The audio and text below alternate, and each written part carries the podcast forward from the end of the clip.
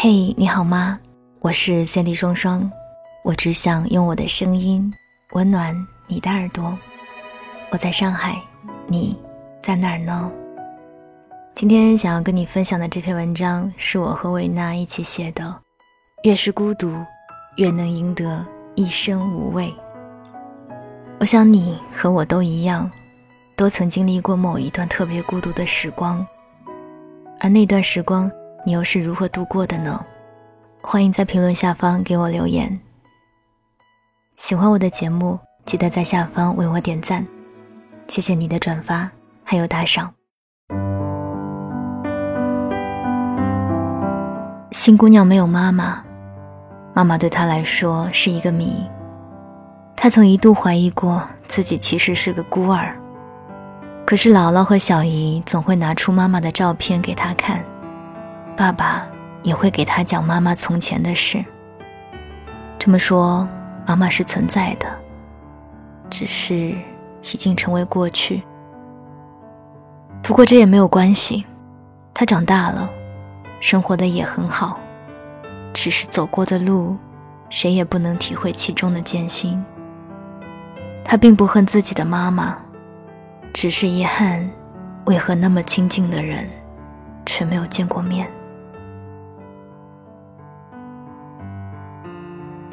那年读完高三，他考了一个不好不坏的专科学校。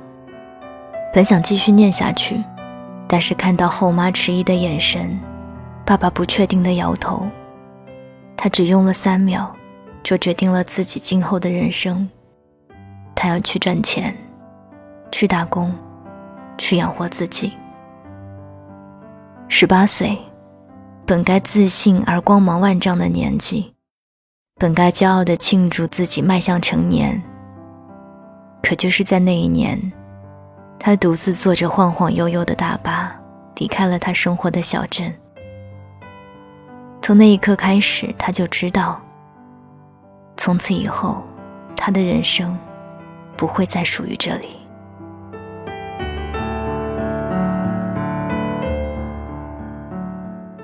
自那以后，新姑娘做过很多工作。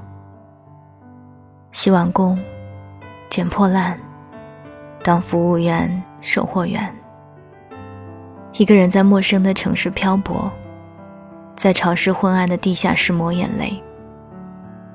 他说：“我觉得我这一生从未如此孤独过。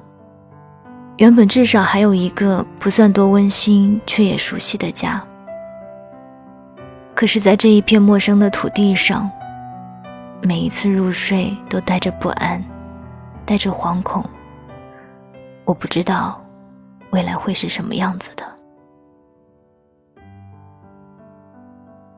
这世上，大概越是孤独的人，越能落得一身英勇无畏吧。在前行的道路上，他遇见过看似一夜暴富的机会，也遇见过说可以带给他一生幸福的人。他曾欣喜若狂，也曾哭得撕心裂肺，而他也终于明白，成长不过是让一切体面一些，悲伤体面一些，活得体面一些。一个人，也要试着体面一些。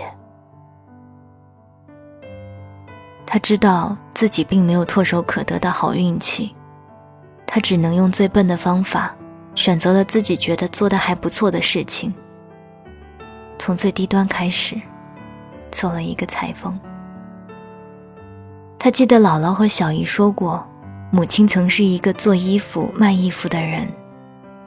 或许他身上也隐藏着这种天赋吧。而他也在期待，有一天，母亲会突然出现，可以穿上他亲手做的衣服。至此，裁剪衣服成为他的全部，耗尽了他所有的智慧。折腾了三年，吃了三年哑巴亏，而老天也终究没有再辜负他的努力。有一次，他坐黑车，和司机聊天，说起自己很少打黑车，因为怕出事。司机开玩笑说：“假如你今天真的出事，那谁也救不了你。他淡淡的回道：“其实一直也没有人救我。”司机噎住了，不知如何回答。是啊，没有人在黑暗中真正拉过他一把，唯独他自己，凭着一颗坚硬的心，一路逆风而行。他现在过得很好，甚至比我还要好。他工作，财务自由，有钱却不任性。他有能力购买喜欢却昂贵的东西。他走过坎坷，却爱这个残缺的世界。他不止孝敬总会第一个选择放弃自己的父亲，更会对那一些从未谋面的孩子奉献他自己的爱心。我们都想成为更好的自己，去勇敢的做自己，或许并不是为了成全别人的期待。只是让自己更圆满。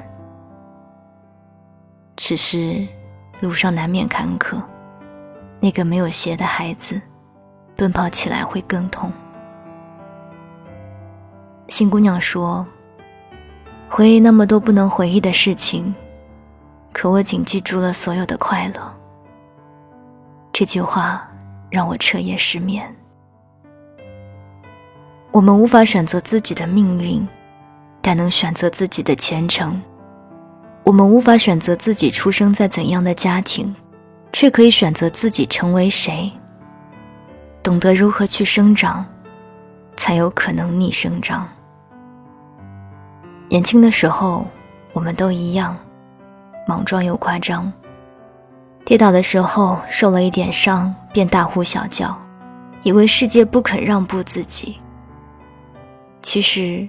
多半都是自己站在原地悲伤，不肯努力往前跨越，所以我们才欣赏那一些走过风雨依然义无反顾、勇气满满的人，所以我们才更欣赏那些身穿铠甲、内心却柔软的人。悲喜交集之后才是人生，痛苦过后再哭才是人生。但愿我们都能懂。但愿亲爱的你，也请记住所有的快乐。晚安，我亲爱的你。我就这样告别山下的家，我实在不愿轻易让眼泪流下。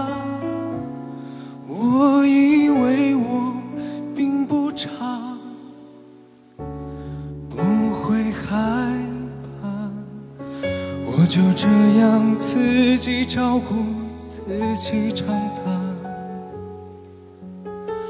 我不想因为现实把头低下。